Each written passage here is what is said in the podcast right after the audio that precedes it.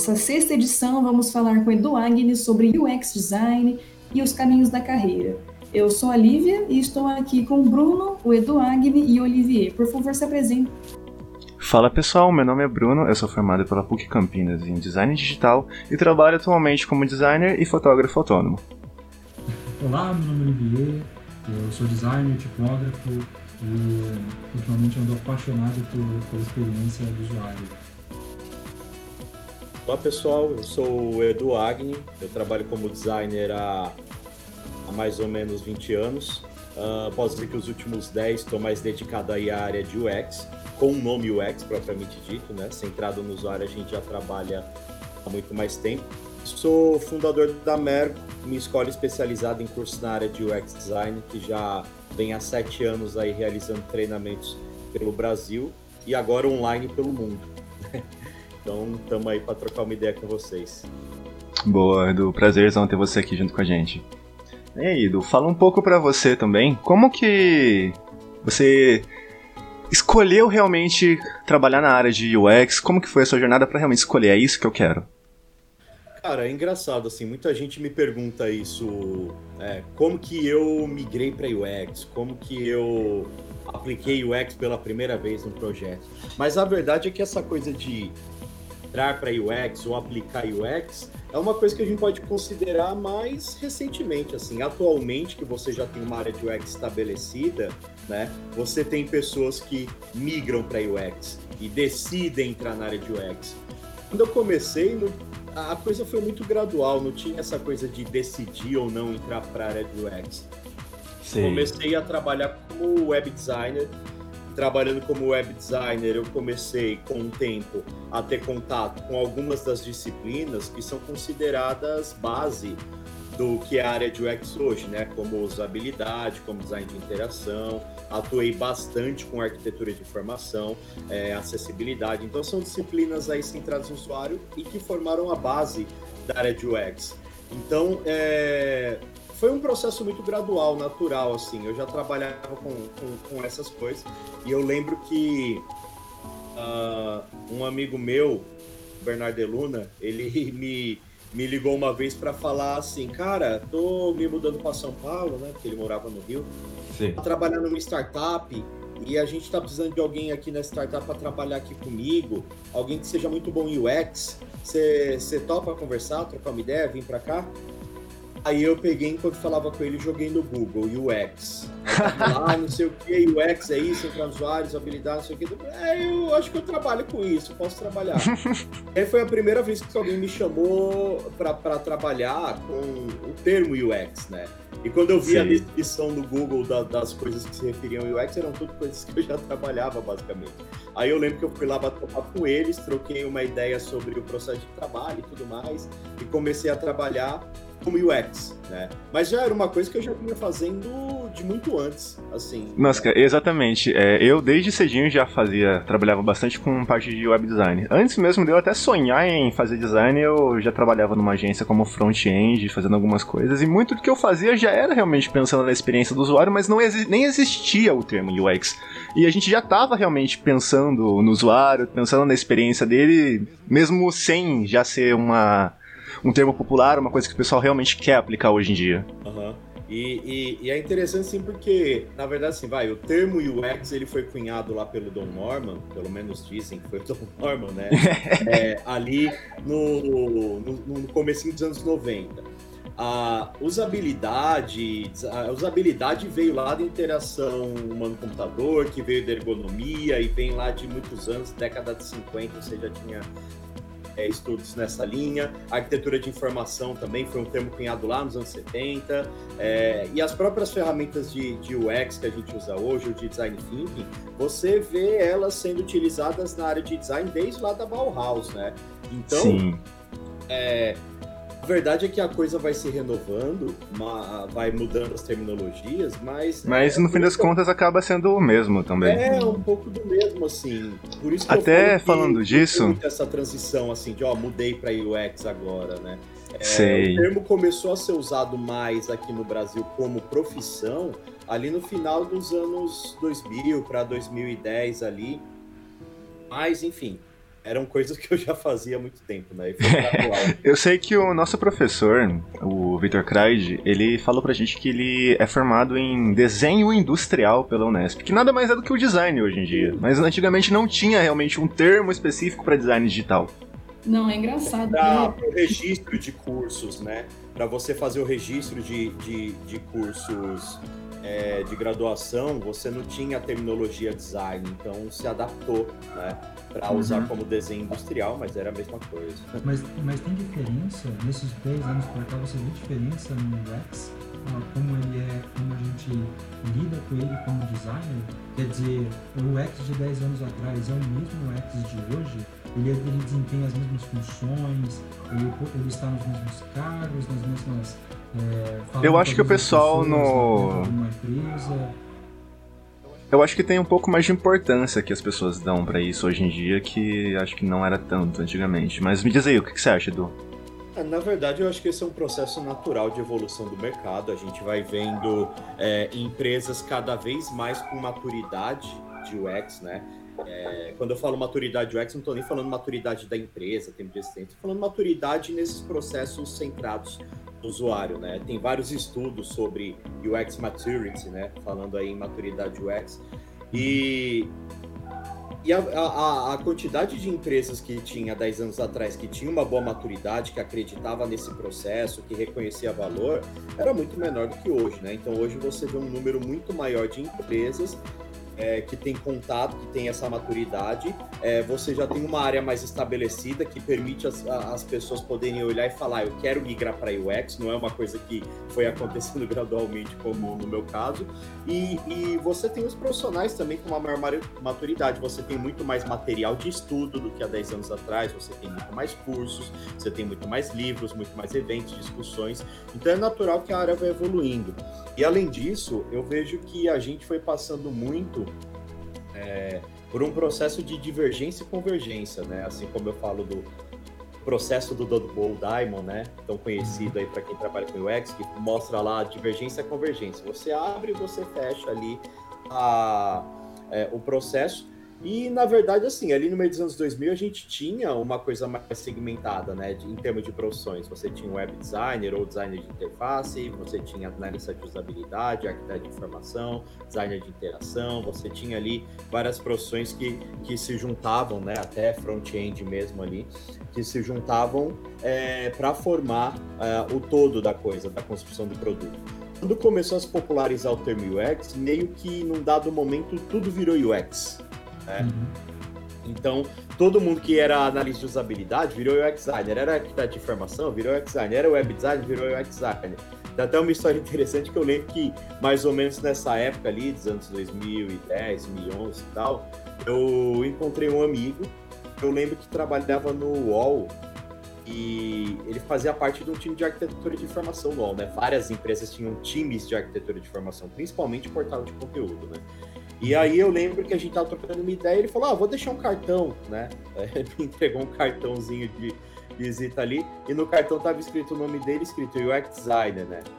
Eu brinquei assim, falei: Ah, você mudou de área? É, dele, não, por quê? Eu falei: Você não era arquiteto de informação? Dele, sou ainda. Eu falei, ah, mas no seu cartão tá escrito UX Designer? Ah, não, é porque agora mudou de nome as coisas, né? Tudo que era arquitetura de informação agora é chamado de UX Designer, né? Nosso departamento mudou de nome, tudo, mas eu continuo fazendo a mesma coisa.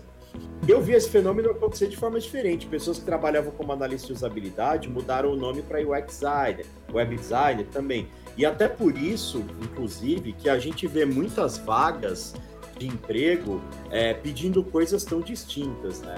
Hum. Para UX Designer. Porque você, você, vê, na verdade, é, algumas vagas que são é, é, zoadas mesmo, assim, que a pessoa não sabe o que está pedindo, mas você vê algumas empresas mais consolidadas que têm vagas para UX design e quando você vai analisar o que está pedindo, são coisas bem diferentes. Porque às vezes uma empresa dessa veio com uma herança de uma área de arquitetura de informação e o que está pedindo como é, é, requisito de UX é muito mais do que se pedia para arquitetura de informação, outra para usabilidade, outra para design de interação, né? Até por ser um termo novo e uma área, digamos assim, nova, muitas pessoas nem, nem sabem assim dizer exatamente o que, que, se faz em UX designer. E também não, muitas vezes não é o próprio designer, uma pessoa da área de design que vai realmente falar dessa vaga para achar pessoas para trabalhar na empresa. Muitas vezes o pessoal do RH que não entende realmente o que, que a pessoa vai precisar fazer no cargo. Ah, tem muito disso também. É... É, às vezes a pessoa fala assim, putz, olha a vaga dessa empresa, que zoado que eles estão pedindo, e já julga a empresa como ruim. E às vezes a empresa tem uma área de UX estruturada, tem uma liderança, tem um processo, né? Eu sempre falo para as pessoas assim, meu, Dá uma pesquisada sobre a empresa, sobre quem trabalha lá, para ver se ela é realmente zoada ou não, porque às vezes é alguém aleatório do RH que criou a descrição da vaga, né? Essa semana me mandaram no LinkedIn falando assim tinha uma vaga para UX Writer e entre os requisitos tinha que saber Angular, React, Java, umas coisas de desenvolvimento. Eu falei para a moça, expliquei para ela, olha, eu acho que eu não sou UX Writer, tá? Então não me encaixo nessa vaga. E eu também acho que você vai ter dificuldade, porque olha, você tá. É, na descrição aqui tá misturando algumas coisas de desenvolvimento, não faz sentido, não sei o que, deu uma explicada para ela nisso, né? Mas é, tem muito isso também. E aí, quando eu falo do, do, processo de divergência e convergência, é porque antes a gente tinha esse bando de, de profissões que virou tudo UX designer, e agora o mercado está segmentando de novo, né? Porque agora você encontra o UX Writer, o UX Researcher, o Designer Ops, você encontra o design de interface, você já começa a ver a segmentação.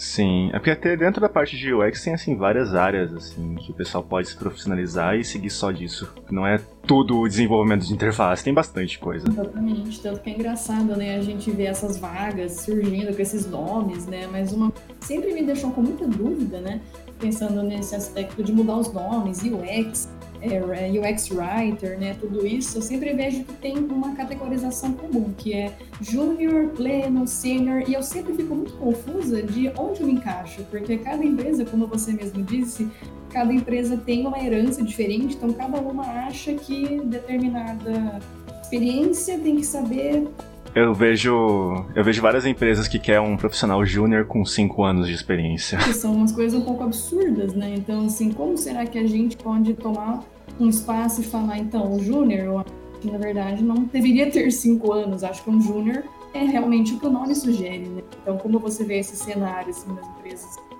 Uhum.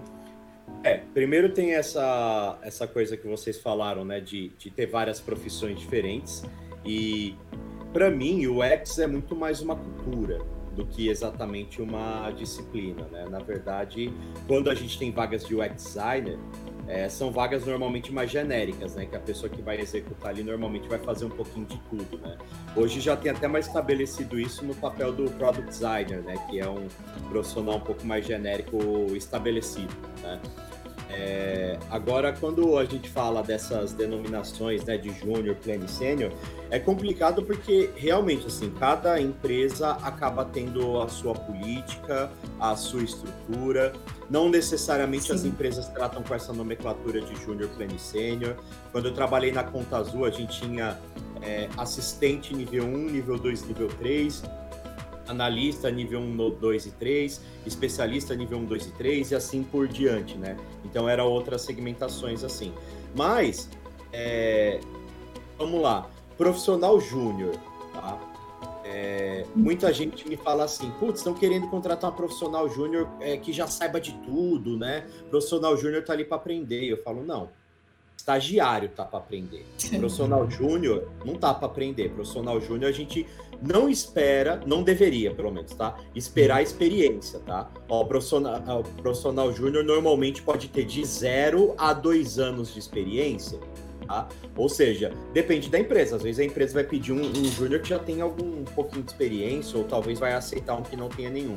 Mas do júnior, a, a gente espera conhecimento. A gente espera que tenha estudado, a gente espera que tenha aplicado, tenha criado um portfólio, que tenha é, é, seguido ali a busca de conhecimento, para que quando a gente vai contratar, a pessoa possa até falar: olha, nunca trabalhei na área, mas eu sei como que faz isso, isso, isso isso, bate um papo, uhum. prova ali que sabe, né?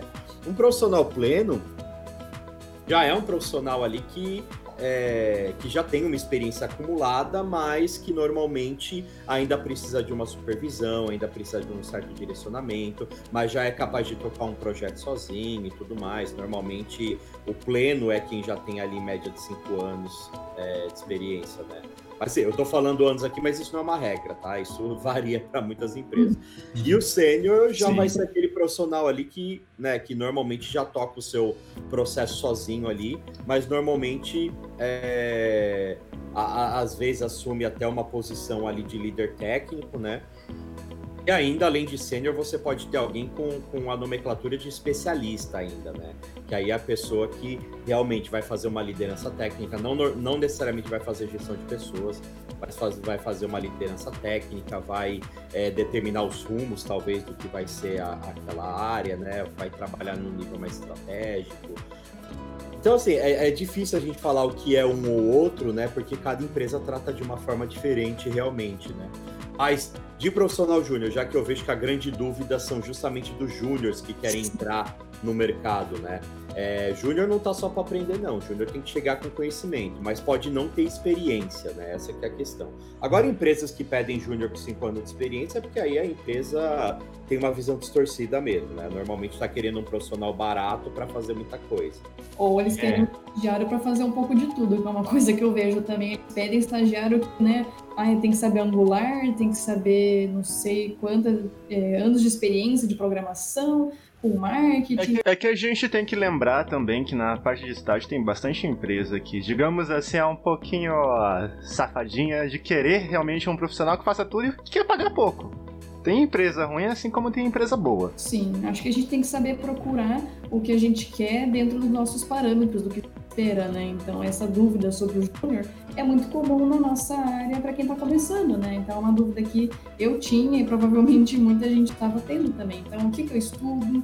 Que que eu, quais são os conhecimentos básicos, assim, que a gente precisa ter para entrar numa empresa já com o pé direito, né? Uhum. É, vamos lá. Uh, normalmente, empresas que pedem conhecimentos que não são de design, como por exemplo programação, marketing, aí realmente a vaga está distorcida. Eles estão querendo uma pessoa genérica mesmo que faça um pouco de tudo. Tá? Agora, quando a gente fala de um profissional de UX designer, mesmo que seja genérico UX designer, é, Normalmente, as empresas que vão contratar profissionais com alcunha ali de UX designer vão estar tá pedindo conhecimentos uhum. e ou passam ali é, pela muito mais pela, pelo que fazia designer de interação, né? Ou seja, que, que vai ali levantar os requisitos do projeto, que vai ali é, realizar alguma pesquisa com, com usuários para entender as necessidades, que vai ali fazer uma prototipação, que vai ali fazer um teste mais ou menos da, daquilo que foi criado. E muitas vezes esse profissional com alcunha de UX designer também vai fazer interface, né? Então eles acabam esperando alguém que vá fazer esse levantamento de requisitos. E quando eu falo levantamento de requisitos, pode ser pesquisa ou não, que vá fazer a prototipação, que vá testar isso, que vai desenhar a interface, né? Normalmente acaba seguindo um pouco esse caminho. E eu não vejo, na verdade, como um grande problema, né? É, que, que um profissional júnior comece sendo mais genérico, né? Igual a gente vê na, na área da medicina, né? Normalmente, quando você começa ali uma residência, você atua uh, em todos os segmentos ali, depois você escolhe uma especialização, né?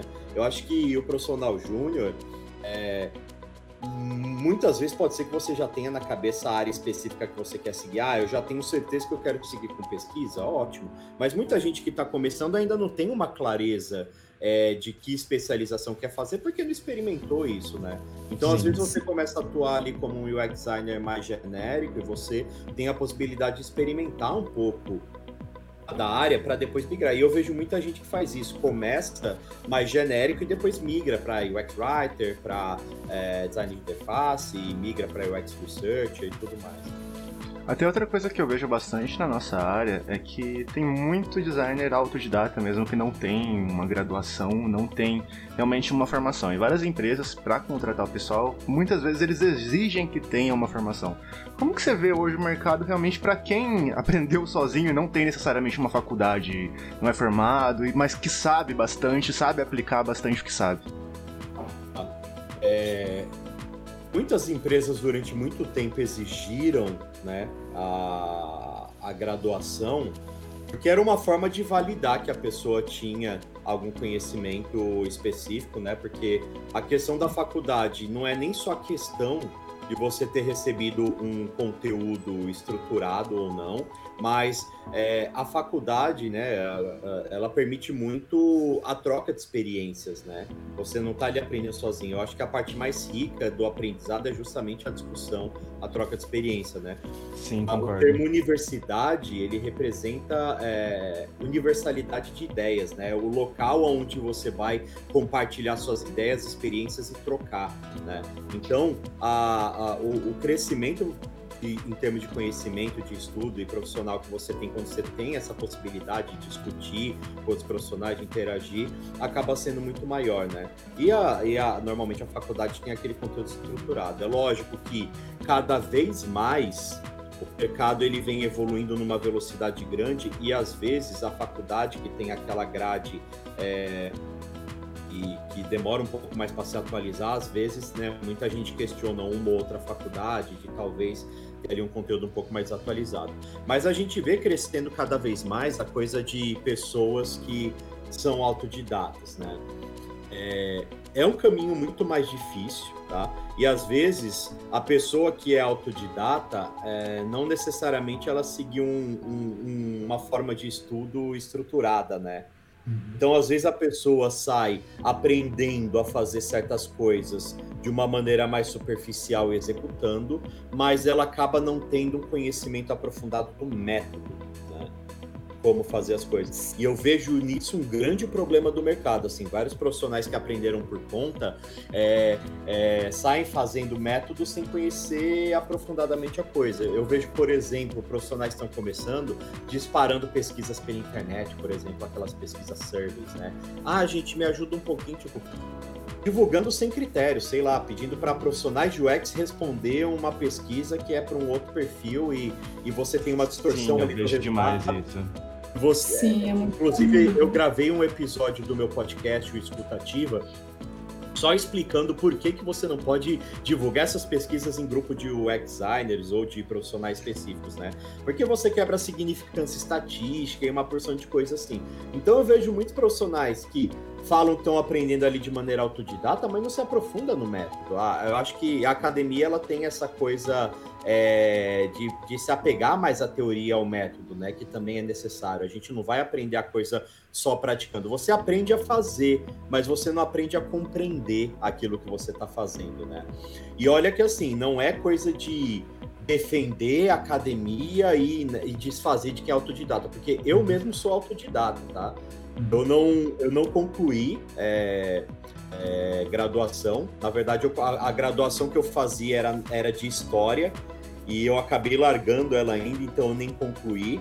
Mas eu fiz um processo de estudo muito mais intenso. Eu tive que fazer justamente por ter é, essa desvantagem de não ter concluído por várias questões da minha vida eu acabei não conseguindo voltar para a faculdade e concluir, mas uhum. eu costumava, uh, me, eu costumo ainda hoje, né, me aprofundar muito na questão do método, porque o tempo que eu tive na faculdade, essa foi uma grande lição que eu peguei do, dos meus professores, né, a uhum. aprofundar no método, a entender o método e a não realizar prática se você não dominar o método, né.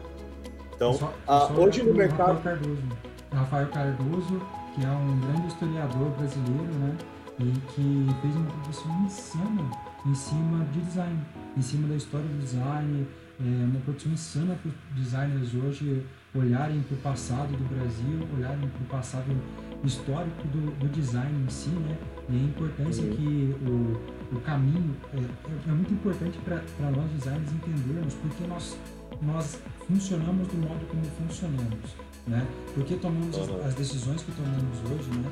E eu, eu, eu acredito muito que o, o Rafael Cardoso tem tido uma, uma, grande influência nos designers de hoje em dia, é, muito porque ele formou designers né, com o seu, com o seu, com o seu material, né, com seus livros, e esses designers formaram designers hoje, né? Eu tenho diversos professores que citaram para mim que leram Rafael Cardoso.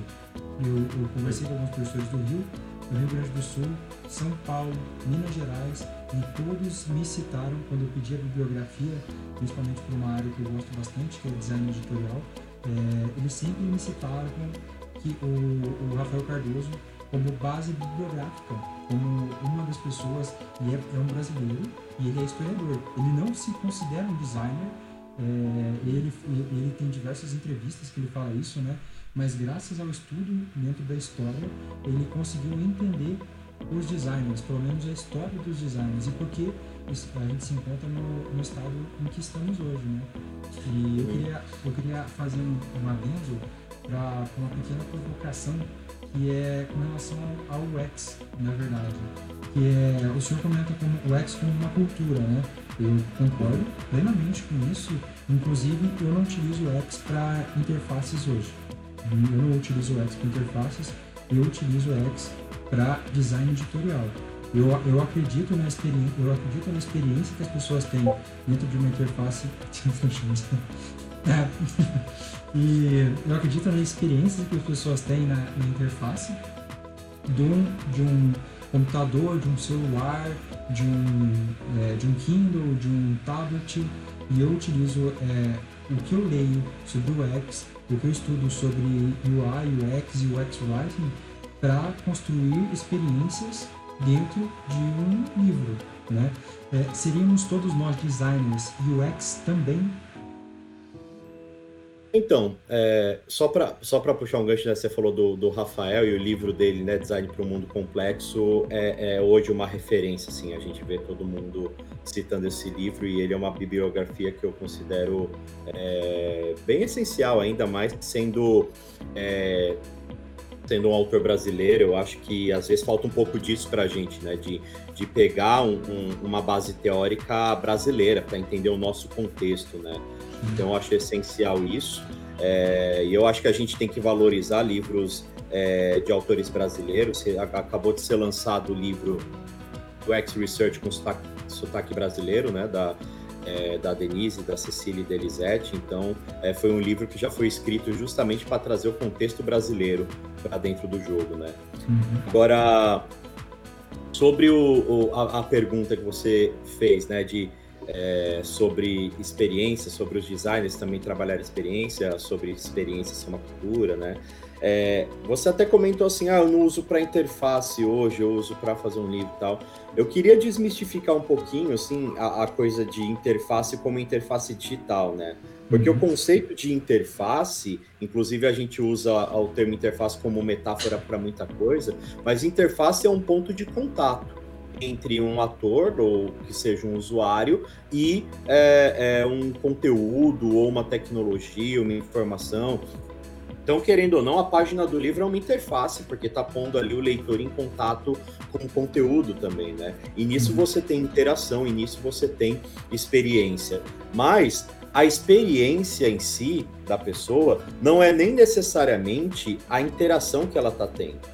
A experiência não é o momento em que a pessoa está interagindo com o produto ou com o serviço propriamente dito né? É, se eu perguntar para vocês assim, olha, contem aí uma experiência marcante da vida de vocês. Eu duvido que alguém vai falar do dia que preencheu o formulário, que apertou um botão, fez alguma coisa do tipo. Meu Deus. A, a, a, experiência, normalmente, quando vocês têm algum evento marcante e vocês querem compartilhar uma experiência, normalmente vocês estão compartilhando um fato que envolveu ali muitos sentimentos, muitas emoções, né? Então, quando a gente fala da experiência, a gente não está falando da interação direta com o produto, a gente está falando dos sentimentos de uma pessoa ao utilizar um produto ou um serviço, ou ainda mais, né, ao realizar uma tarefa. Porque é, o produto, na verdade, vai ser um meio para a pessoa conseguir atingir um objetivo, né? O objetivo das pessoas não é usar o produto. O objetivo da pessoa é resolver o problema que ela tem, é alcançar a meta dela, resolver o desafio. E às vezes o produto é um meio, é, é um ponto de contato. Isso, né? Você pega o Uber, por exemplo. O objetivo da pessoa não é usar o aplicativo do Uber. Quem vai usar um carro de aluguel é porque quer se deslocar do ponto A ao ponto B, num trajeto específico, né? E a uhum. pessoa, ela pode usar o Uber como uma forma, né, o aplicativo do Uber como uma forma dela atingir esse objetivo dela. Se a pessoa está na calçada da, da, é, é, da, casa dela ali, esperando o Uber, e passa uma pessoa conhecida de carro e fala, onde você vai? Ah, vou ali. Ah, entrei que eu te dou a carona. A pessoa desliga o aplicativo na hora o objetivo dela não era usar o aplicativo, era cumprir o objetivo, né? Então, uh, o, o, produto ou o serviço acaba sendo um meio e não o fim, né? Quando a gente fala num conceito que é a proposta de valor dos produtos, né? eu vejo muita gente que está começando tendo dificuldade em entender o que é uma proposta de valor. Porque, assim, a proposta de valor não é o que o produto faz, é o benefício que vai ficar na vida da pessoa após ela ter tido uma interação com o produto. Proposta de valor, sei lá, do Uber. É a pessoa conseguir chegar no destino dela da maneira mais rápida e confortável, talvez. Então, chegar ao destino dela da maneira rápida e confortável, que é a proposta de valor, que é o que a pessoa busca, na verdade, em termos de experiência. Não é interagir com o produto, né? Então, é, é, eu vejo muita falta disso, né? As pessoas hoje criam produtos pensando no produto. A gente está vendo cada vez mais o mercado é, tendo foco no produto e eu acho isso um grande erro, né? Eu vi uma imagem que foi compartilhada por algum desses perfis que falam de UX no LinkedIn, que até aquele meme, né, que é tipo um soldado assim com os braços abertos defendendo de alguma coisa alguém que tá deitado dormindo ali. E, e tem esse meme e tal aí, né? E era tipo um soldado com o braço aberto assim escrito UX designer e as bombinhas caindo ali era era tipo, ah, pedidos do cliente, várias coisas assim, o quê, e quem tava dormindo ali sendo protegido tava escrito produto, né? E aí foi o Fred Van Amstel, né, que é um, uma grande referência na área também, ele tinha o blog Usabilidoido, ele, ele comentou assim, nossa, antigamente, antes a nossa função era defender o usuário, não o produto, né? E aí a gente falou, porra, antes a gente tava defendendo, agora a gente tem às vezes um pensamento tão centrado no produto e não mais na pessoa, que a gente acaba esquecendo qual que é o objetivo da pessoa, qual o problema que ela quer resolver. O produto ah. é, é, o produto é só um avatar para entregar um serviço, na verdade, né? Não é o objetivo da pessoa. Ah, então a experiência, experiência é o que a pessoa sente enquanto ela realiza uma tarefa, usa um produto ou um serviço, e não a interação com o produto. Sim, é interessante pensar isso, porque me lembra muito o caso do Airbnb, né? Porque quando eu estava estudando ele um pouco que na verdade deu muito certo. Não foi porque ah, é um serviço novo, um serviço pioneiro, mas ele conseguiu assegurar o valor da segurança, que é uma coisa que muitas pessoas prezam quando elas vão viajar para um lugar que elas não conhecem, que elas nunca foram. A pessoa, o usuário, né? Nós mesmos a gente quer ir para um lugar para ficar de boa, para ficar seguro, não quer se preocupar com mala, não quer se preocupar se está num lugar ok, e também pelo preço, né? Mas eu acho que o preço é sempre uma coisa secundária ao valor, né? Então é muito interessante é, pensar nessas questões e como que os produtos podem agregar mais para a experiência, né? Eu acho que o Airbnb também me chama bastante atenção porque realmente mostra o mapinha lá com todos os lugares que eu posso possivelmente ir na cidade para ficar e eu consigo escolher tipo lugar de acordo com o valor, de acordo com a comodidade, eu quero ficar num lugar bonito, eu quero ficar num lugar só para passar a noite. Ele já tem tipo todos eles juntos lá e me poupa o tempo de ficar procurando hospedagem, ligando uma por uma, perguntando como que é porque lá já tem imagem, já tem o lugar, já tem tudo certinho que eu preciso. Exatamente, porque se você for ver, tem muitos aplicativos né, de estouro que eles vão repetir a mesma fórmula, mas o valor é o que vai diferenciar a marca, é o que vai diferenciar a experiência. Então é assim que você conquista, né? Exato. Mas então, no caso da, da, da minha questão com relação a todo designer, então, ele aplica de forma prática todos os dias em todos os produtos, todos os artefatos que eles constroem é, UX design, é isso. Todos, todos, é, todos praticam de alguma forma o, o UX design. Ou não, tem alguma separação. Um designer ah, gráfico. Vou... Hum. Vamos entender um pouquinho isso, assim. Vou trazer até uma outra história para explicar um pouquinho dessa questão, né? Beleza. Uma vez eu fui para Vitória, no Espírito Santo, e, e eu ia dar um, um, treinamento lá.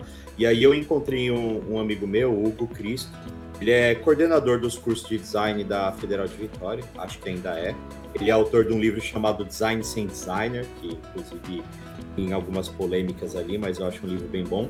E, e aí eu fui comer, né? Fui pro Espírito Santo, fui comer uma muqueca lá com o Hugo, a gente tá ali trocando uma ideia mental, e em algum momento eu falei sobre design centrado no usuário. E aí o Hugo falou assim, meu, eu não gosto desse termo, que para mim ele é um termo redundante. É, porque na verdade o design ele nasceu para atender as pessoas. Quando você puxa desde lá da Revolução Industrial, quando a Revolução Industrial aconteceu, você tinha produtos sendo feitos por engenheiros ali que não se preocupavam exatamente com ergonomia ou com a questão do uso. Eles criavam produtos que tinham uma função e, e o, usuários que lutassem ali para conseguir executar a função, às vezes, né? E normalmente você tinha artistas sendo convidados para embelezar, na verdade, aquele produto que não tinha ali uma, uma boa usabilidade e tal.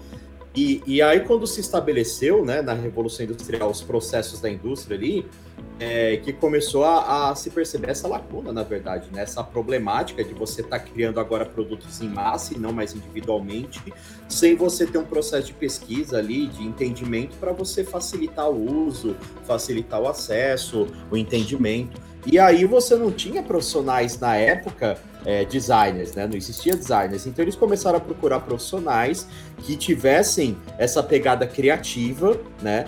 E, e, que tivessem essa pegada projetual também, de criar o projeto entendendo o público, né? Então eles começaram a reunir profissionais de áreas como publicidade, arquitetura, cenografia, para começar a atuar dentro da indústria, é, fazendo esse entendimento do público e das necessidades para poder criar produtos que realmente, realmente atendessem, né? Então o design ele nasceu para atender é, é, o público realmente, para entender o problema das pessoas e criar soluções, porque essa é, é, vamos dizer assim, é o resumo do que é o trabalho do design. É você identificar problemas para resolver, ou identificar desafios, né? Problema tem uma conotação negativa, não necessariamente é um problema, né? Então você identifica desafios na vida das pessoas para você ajudar elas a resolver, basicamente. Você cria soluções para isso. O design ele já nasceu para isso, e isso é a mesma coisa que a gente fala sobre, sobre o que é UX, né? Pessoas me perguntam o que é UX. Eu falo, ah, profissional de UX é uma pessoa que vai identificar problemas, desafios, necessidades das pessoas para pensar em como criar soluções para ajudar essas pessoas a resolver isso no dia a dia, né? E aí o Hugo falou para mim nessa conversa, meu, isso é uma coisa que, que a área de design faz há muito tempo, né? Então eu acho que o termo design centrado no usuário é um termo redundante. E aí eu falei para ele, eu concordo, é um termo redundante, tá? Mas é, é um termo que ajuda, às vezes, as pessoas a entender qual que é a real função. Porque uhum. a, a, gente não tem como negar que o design, no passar dos anos, ele foi perdendo um pouco essa conotação projetual, essa coisa de pesquisa com as pessoas, de entendimento das necessidades, de levantar requisitos, e foi ganhando uma conotação muito mais estética, né? Você vê as uhum. pessoas falando, olha que bonito o design daquele carro, usando o design como com a conotação estética, né? Então, é, eu trabalhei, eu, quando eu comecei a trabalhar, eu comecei a trabalhar muito mais em agência, né? E você viu os profissionais criativos ali preocupados exclusivamente com a estética e dane-se quem vai usar, né? É, então, quando você cria um termo design centrado no usuário, é o mesmo design de sempre. Só que você meio que está reforçando a real função do design, que é você entender o problema das pessoas para você resolver, né? Então, assim, é, quem é designer, mas não tem essa classificação de experiência do usuário, né? É, na verdade, está fazendo a mesma coisa, ou deveria estar fazendo a mesma coisa, né? Uhum. Agora, quando eu falo que o X é uma cultura, é porque aí a gente traz o entendimento de que, assim, é, a responsabilidade pela experiência do usuário não, não deveria estar nas costas só de designers, tá? É, normalmente a gente atribui a designers ou uma área de design, porque normalmente né, é quem projeta o produto. E a gente fala, é quem projeta a experiência, né? Uhum. Ou, né, para não cair no problema semântico, que muita gente fala que não se projeta a experiência de alguém, porque cada pessoa tem sua própria experiência. Vamos dizer ali que os designers são as pessoas que projetam os elementos e as condições para que alguém tenha uma boa experiência, só para uhum. fazer essa correção semântica. Mas beleza, é, você tem ali quem projeta experiência, mas você tem quem demanda experiência com, com é, limitações ou com regras de negócio que vão direcionar essa experiência também. Você tem ali quem implementa a experiência, sei lá, área de desenvolvimento, você tem quem vende a experiência, você tem quem mantém a experiência como uma área de atendimento. É, então você tem muitas pessoas envolvidas na experiência né, é, do produto ou serviço como um todo. Não adianta, sei lá, um designer fazer uma tela bonita e super usável, que passa uma boa experiência, e aí a, a, a pessoa ali que vai implementar aquilo no código, implementa de uma forma que o sistema fique lento o sistema lento vai prejudicar a experiência do usuário, independente de como a interface foi é, concebida, né? Então, a verdade, quando eu falo que o UX é muito mais uma cultura hoje, é porque não adianta ter só uh, profissionais de design preocupados com a experiência se os outros pontos dessa cadeia não se preocuparem também, porque todos vão ter impacto na experiência no final das contas. Como eu falei, a experiência não é só o momento de uso do produto, ela tem todo um antes, durante e depois também, é o que a pessoa está sentindo como um todo. Se a pessoa tem um produto ou serviço que funciona bem, ela liga no atendimento é mal atendida, né? Isso vai prejudicar a experiência. Se o carregamento do sistema está lento, vai prejudicar a experiência. Se o produto promete uma coisa que ele não faz na hora da venda, também vai prejudicar a experiência, né? Então a experiência é uma coisa que dentro das organizações devia ser muito mais uma cultura, né? Sim, com certeza. Isso também me lembra né, questão, me lembra um pouco o livro do design thinking, né? Que o Tim Brown afirma que o design não é mais privilégio, digamos assim, apenas designers, né? Mais profissionais precisam se inteirar de método design e precisam pensar em design justamente pela nossa questão da experiência, né? E aproveitando um pouco aqui a pergunta do Olivier, eu gostaria de entender um pouquinho melhor como que o mercado recebe isso, né? Porque é, é interessante, né, o que você falou do tipo, ah, ontem eu era web designer, agora eu sou UXer, né? E como é que as empresas recebem esses profissionais? Elas estão preparadas? Elas entendem as funções corretamente? Ou ainda existe muita confusão de, de função, né? Como a gente viu nos cargos? Como que o mercado está recebendo? Como que o mercado está valorizando e usando esses profissionais hoje em dia? Pode ser no Brasil, né? Já que estamos tendo uma conversa mais nacional, assim. É, é você falou do Tim Brown, eu gosto muito quando o Tim Brown diz, né, que o design se tornou importante demais para ficar só na mão dos designers, né? Sim. Eu acho que é, essa frase do Tim Brown maravilhosa, sim. Agora, sobre o mercado, essa é uma pergunta muito recorrente, assim, como o mercado é, como o mercado funciona, como o mercado não sei o quê. É...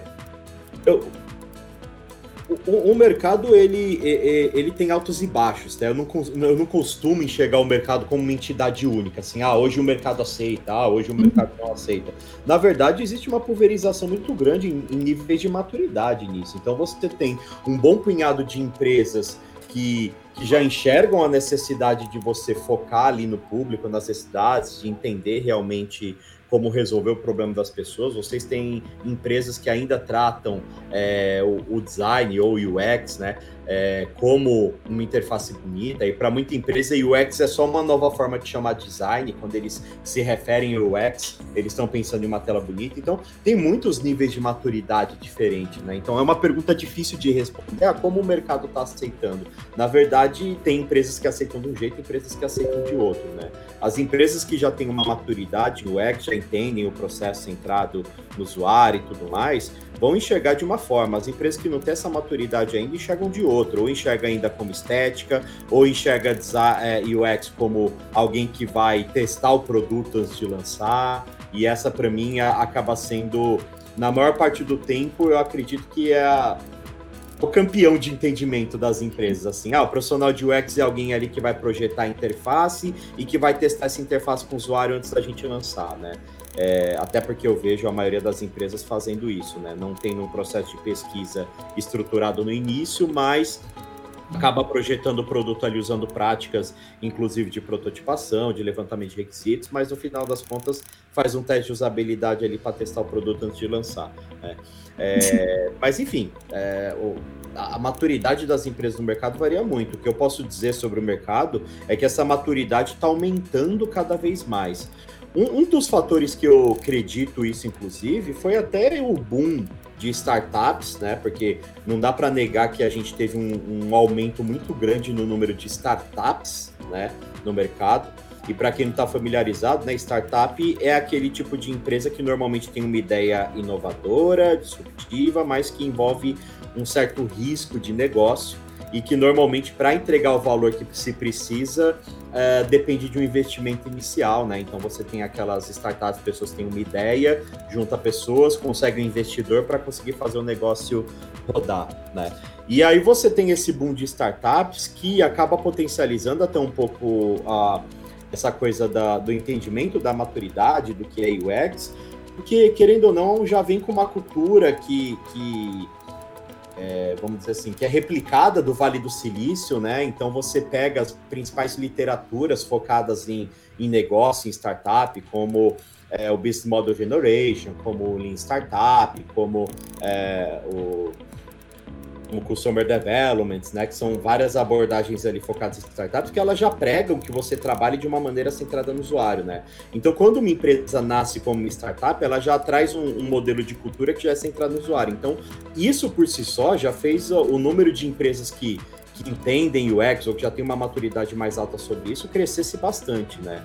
Mas você começa a ver empresas mais tradicionais, às vezes até centenárias, como bancos, por exemplo, é, que já estão começando a compreender é, muito mais o processo. E a gente está chegando num nível de mercado e a gente vê que as empresas que têm um, entendimento baixo ainda de UX são as empresas mais novas, assim, que estão se construindo ainda, mas que quando elas chegam numa maturidade de empresa, elas já absorvem também uma maturidade de, de UX. Talvez não só de UX, assim, eu não, eu, vamos falar não de experiência do usuário, mas vamos falar de experiência, porque você tem outras áreas hoje ainda que cuidam disso, como a área de CX, que está crescendo bastante também, né? Olhando ali para a experiência do consumidor, ou experiência do cliente, ou mesmo a área de design de serviços, que são áreas, inclusive, que, é, como posso dizer, contemplam é, o trabalho de UX, né? Porque quando você fala de experiência do cliente, o cliente é maior do que o usuário, né?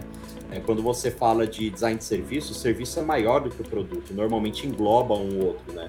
Então você vê cada vez mais empresas é, assimilando essa cultura mais cedo, né?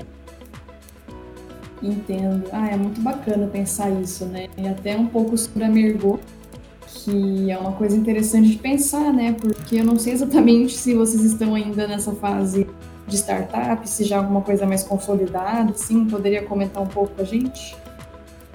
É, eu nunca, a, a, eu nunca considerei a Mergo uma startup tá? Porque a Mergo nasceu como uma escola e eu não trato exatamente a escola como é, como um negócio de risco que precisasse de um investimento inicial para começar a funcionar.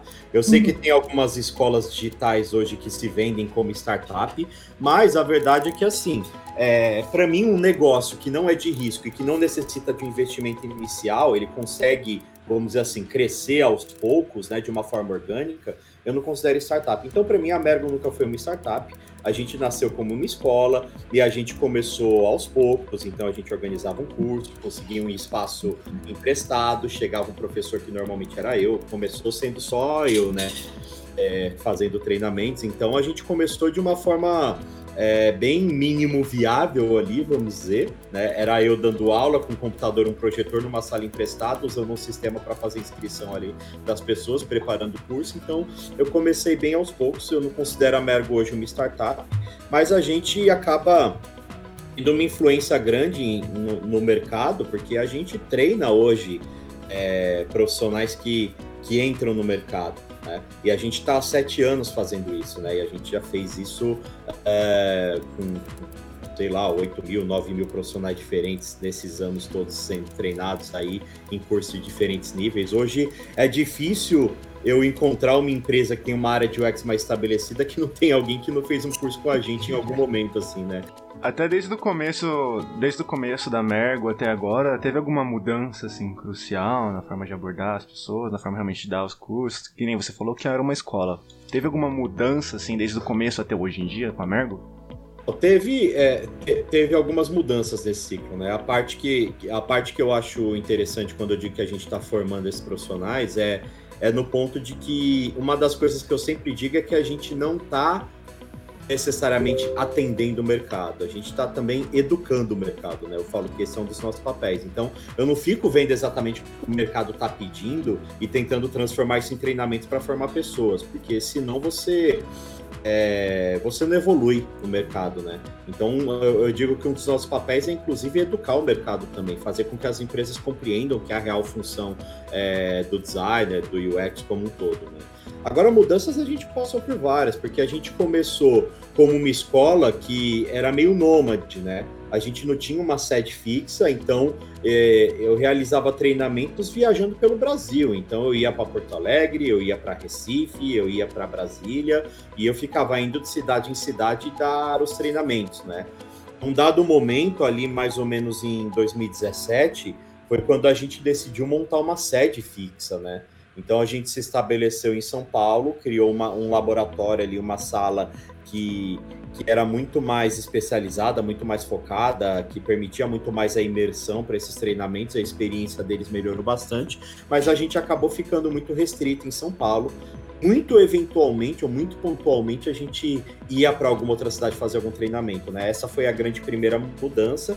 Na verdade, a gente ficou nessa mudança até o começo desse ano, quando ali em 16 de março eu tive que dispensar os alunos que estavam na sala, porque foi decretado pela Secretaria da Educação que as escolas deveriam fechar, né? E eu cheio de aluno na sala, eu tive que literalmente falar para as pessoas: olha, voltem para suas cidades, porque nesse domingo veio o documento aqui da Secretaria da Educação e hoje, segunda, vocês não podem ficar aqui. Né? Foi bem assim. Então, a, a, a, outra mudança grande que a gente teve foi de adaptar o nosso modelo presencial para o formato online, né? Que é um outro contexto, é uma outra forma. Tem algumas vantagens, mas tem muitas outras desvantagens, e a gente teve que buscar formas de não reproduzir exatamente o que era feito no presencial, mas de conseguir uh, manter uh, o nível de conteúdo e de aprendizado, né? em termos de práticas, em termos de colaboração, né?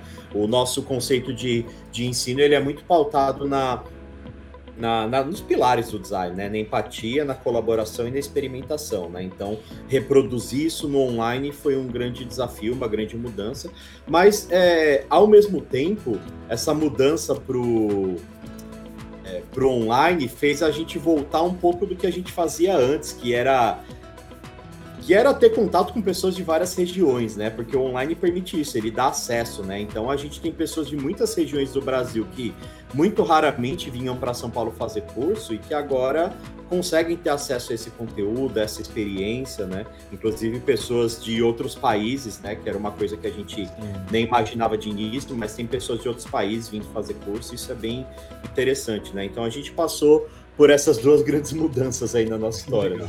Mas, é, pode, você pode falar um, você pode falar um pouquinho sobre as soluções que vocês encontraram para os problemas que aconteceram dentro da MEG por conta dessa do, da, da, distância né, do presencial agora para o digital, né? Contar um pouquinho para a gente como, como é que vocês encontraram as soluções, entendeu?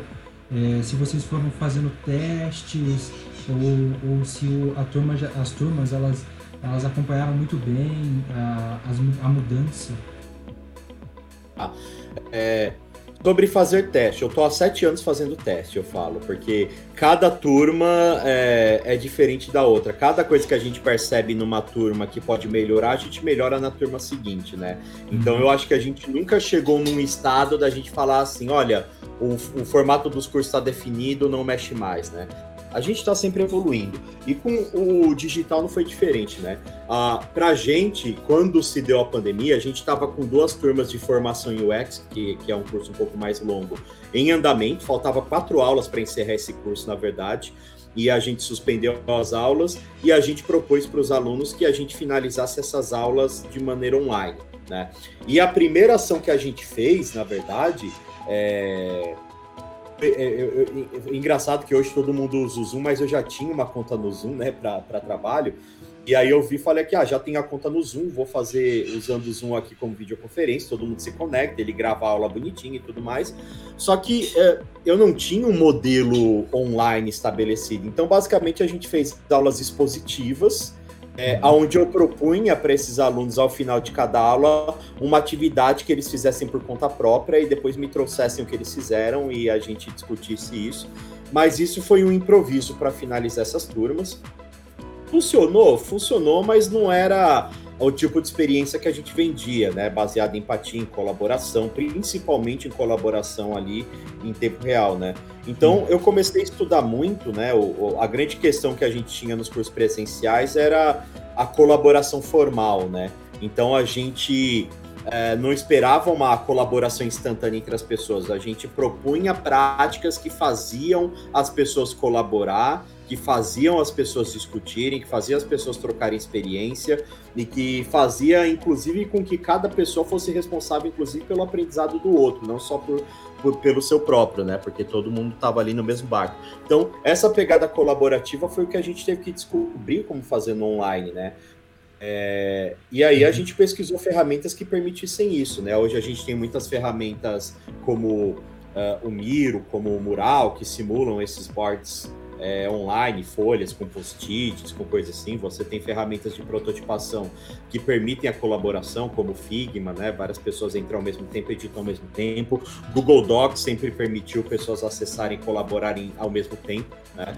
E o Zoom ele tem um recurso lá de salas simultâneas que você consegue formar os grupos da mesma forma que na sala presencial você tinha os grupos de pessoas ali para fazer as atividades juntas, né? Então a gente começou, na verdade, a adaptar as atividades que a gente tinha no presencial com o mesmo conceito, divisão de grupos, colaboração e tudo mais, é, mais para o modelo online com as ferramentas que a gente tinha. Mas eu, eu digo que esse não foi nem o maior desafio, na verdade.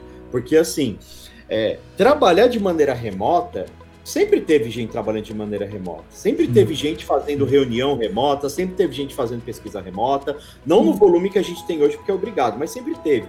Mas hoje as pessoas elas não estão apenas remotas, elas estão em isolamento social, que é diferente. As pessoas estão em isolamento social, estão em conflitos ali com a vida profissional e pessoal, estão readaptando a rotina, estão com a saúde mental em frangalhos. É, e a partir do momento que a gente proporcionou pelo online esse acesso de pessoas de regiões diferentes, né, é, você come, a gente começa a ter conflito também com a, com, com, a questão social e com a questão de acesso à tecnologia, porque você tem uma pessoa em São Paulo com uma conexão fibre com, com um Mac e você tem uma pessoa, sei lá, é, lá do Acre que vai fazer o curso acessando pelo celular numa conexão muito mais lenta e com, com possibilidades muito menores às vezes. Então, é, entender o contexto das pessoas, né? Entender que nem todo mundo tem uma câmera, que nem todo mundo tem ali um microfone bom para interagir, que nem todo mundo tem dispositivo com o mesmo processamento, e você entender o contexto diferente das pessoas para conseguir propor atividades e interações que não dependam da tecnologia que elas estão usando, mas sim da interação entre elas, é que foi o maior desafio e é o que a gente mais se concentra hoje, na verdade, entendeu? Muito mais o contexto das pessoas que a tecnologia. A tecnologia em si já está mais ou menos mapeada. Né? Agora, o contexto das pessoas é uma coisa que a gente está cada vez mais evoluindo em como compreender e como uh, fazer atividades que proporcionem as mesmas oportunidades para todo mundo que está ali interagindo. Né? Entendi. É uma coisa que eu acho, acho, acho muito interessante e a pergunta pode até soar um pouco estranha, visto que, ao meu ver, não parece ser o foco de vocês, mas eu acho muito interessante é, que essas aulas online, elas podem ser gravadas, elas, obviamente, elas têm um contexto, né, principalmente da Mergo, visto que elas parecem ter muita, muito, estar muito associadas à turma em si, né, as aulas como elas são dadas, mas é, o, a parte legal disso é que com, a, com as aulas gravadas, é, isso vira um novo produto, né? Ou isso pode virar um novo produto. Vocês já estão começando a explorar esse tipo de, esse tipo de formato de aula gravada, dando, talvez, deixando um pouco mais barato para ir vendendo novamente esse, esse, esse, usando o mesmo formato, só que agora deixando livre para a quantidade indefinida de pessoas. Não sei se estou deixando muito claro, mas sabe? Sim, sim, não, entendi. É, Sempre existiram esses cursos gravados, né, onde as pessoas compram ali as videoaulas, assistem e fazem as atividades por conta própria, né? Inclusive, eu já tinha falado muitas e muitas vezes que eu nunca ia fazer um curso gravado dessa forma. Apesar que eu tenho um curso meu, não da Mergo, né, pelo, na plataforma Tintec gravado lá, que é um curso básico, gravei em 2014, mas isso é uma outra história, era muito mais um, uma espécie de projeto social. Mas eu sempre bati no peito para falar que eu não ia fazer curso gravado, inclusive eu gravei um podcast com o Auluca do Espátria, em, acho que foi em novembro ou dezembro do ano passado, ou seja, pouco antes da pandemia chegar no Brasil, né? Já estava aí pelo mundo, mas eu gravei esse podcast onde ele me fez essa pergunta. Eu falei: não, a gente nunca vai fazer um curso gravado, porque isso não consegue contemplar a experiência que a gente quer proporcionar para as pessoas, né? Uhum. E, e, e, na verdade, assim, a gente está fazendo curso online hoje, mas não gravado, porque o que a gente tenta vender. Eu falo que o meu produto não é o curso, não é o conteúdo. Falo, o meu produto é a experiência que a gente proporciona. Né? Isso é uma coisa que eu falo para os alunos no começo de todas as aulas. Olha, mais importante do que o conteúdo que vocês vão ver aqui é a troca de experiência que vocês vão ter entre vocês. Né? A construção do conhecimento está na troca de experiência. O conteúdo é só um guia para direcionar como vocês vão trocar experiência. Então, o que a gente vende é experiência, não conteúdo. Né? Nesse sentido, o curso gravado não proporciona é, a, é, esse mesmo nível de experiência. Né? Então, hoje a gente faz curso online, mas que é online e ao vivo, onde as pessoas interagem, fazem as atividades ali juntas em tempo real, colaborando, experimentando e discutindo. Né? É, por outro lado, a gente vem gravando essas aulas não porque a gente quer vender esse conteúdo gravado. Normalmente a gente disponibiliza a gravação das aulas para pro, os estudantes por duas semanas ou um mês, dependendo do curso, para que eles possam revisar. Porque a verdade é que assim, curso online você tem uma imersão muito menor do que você tem numa sala de aula. Quando você tem na, você vai para uma sala de aula, você deixa o, o, resto do contexto da sua vida para trás, né? Claro, você sempre carrega o contexto da sua vida se você está com um problema e tudo mais. Mas quando você entra na sala, você deixou ali a sua vida e você entrou num ambiente que é todo preparado, onde você tem ali é, é, é toda a ambientação para que você se dedique à imersão naquele conteúdo, naquela experiência, com outras pessoas dedicadas a isso, contato presencial e tudo mais. Agora, quando você está na sua casa, você não está num ambiente que foi preparado, criado especialmente para o aprendizado. Você tem ali a, a tela, onde você tem um contato muito, uma interação muito menor do que você teria presencialmente com as outras pessoas, com o conteúdo, o espaço que você está tem várias interferências cognitivas ali para tirar sua atenção, tem várias tentações, como uma geladeira ali do lado, né? Então, é, é é, é um ambiente que você mantém muito menos foco do que no presencial. E além disso, as pessoas estão sujeitas a problemas técnicos, né? E isso acontece com muita frequência, assim. Falta energia na casa de uma pessoa, ou o computador travar, é, ou coisas do tipo ou até a pessoa ter problemas pessoais na casa dela e ter que parar de fazer o curso. Então, na verdade, eu falo, ó, a experiência que vocês vão ter é online e ao vivo. A gravação fica disponível por um, um tempo específico para vocês revisarem, caso tenha perdido algum conteúdo e tudo mais, você tem a oportunidade de revisar. E depois a gente elimina essa gravação.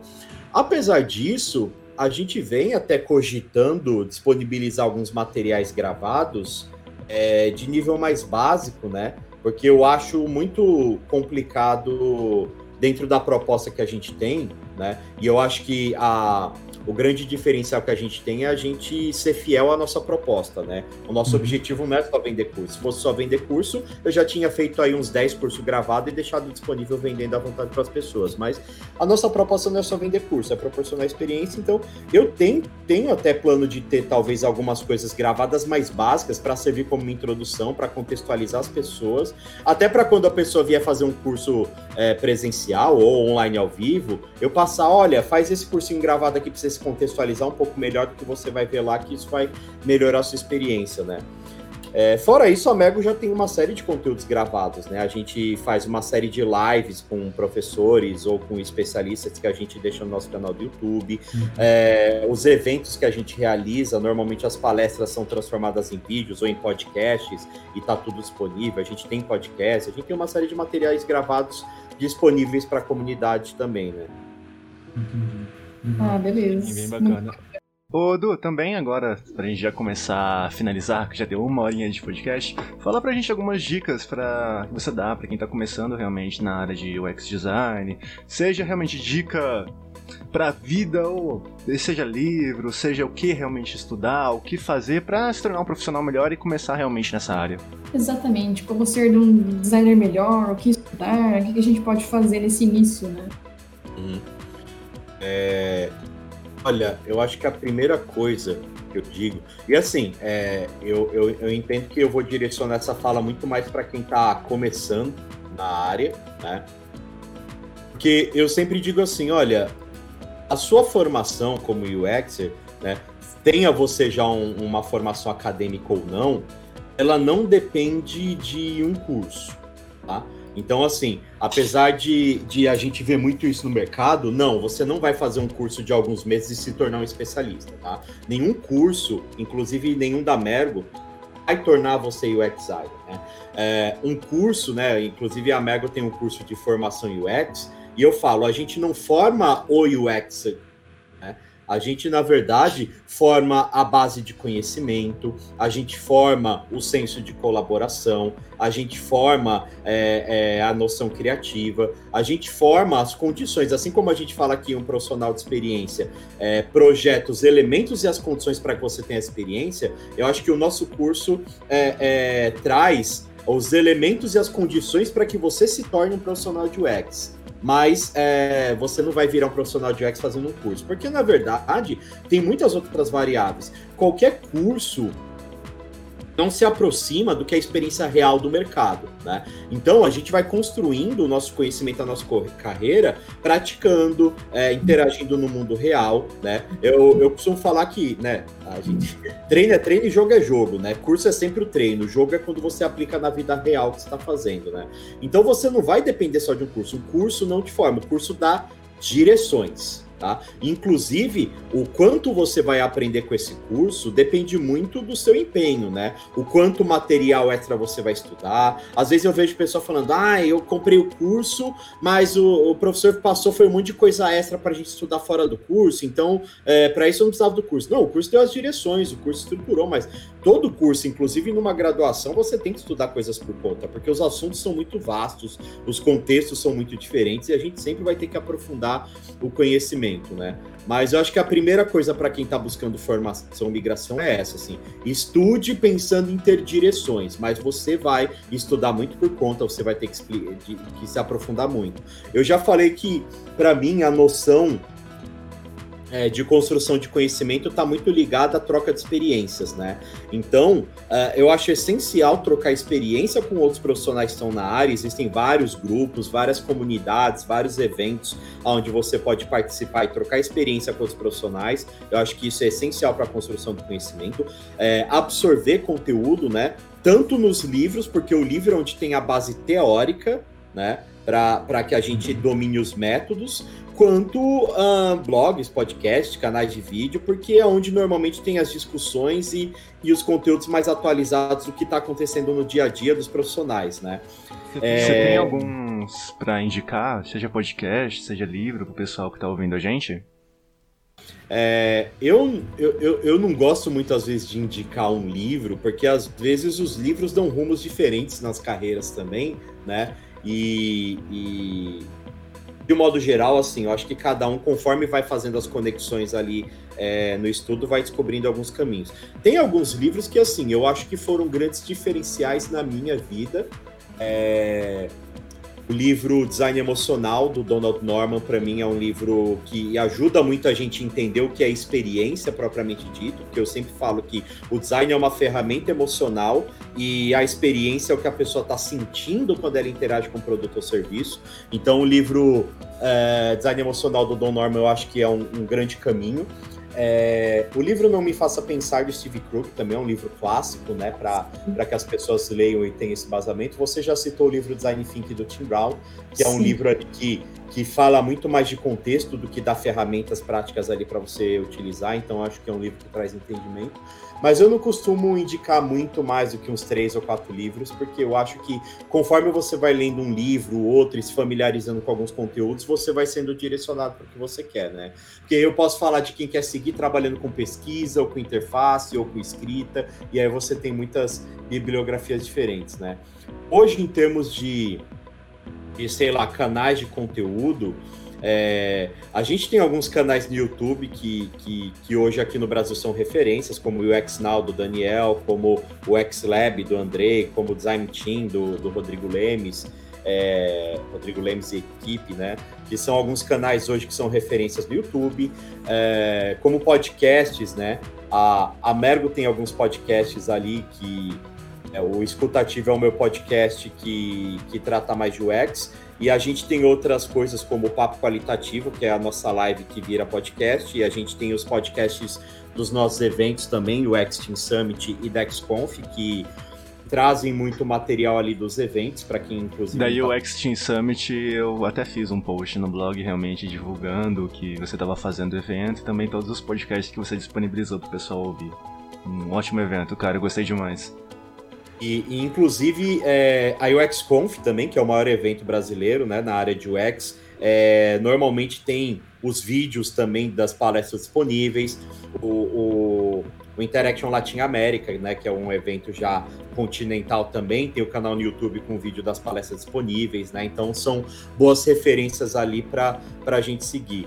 De podcast também tem o Movimento UX, da Isabela de Fátima, que eu sempre recomendo, que eu acho ótimo. E tem vários outros. Tem o Papo de UX com o Luan. E cada vez mais está saindo muitos podcasts aí diferentes de UX, né?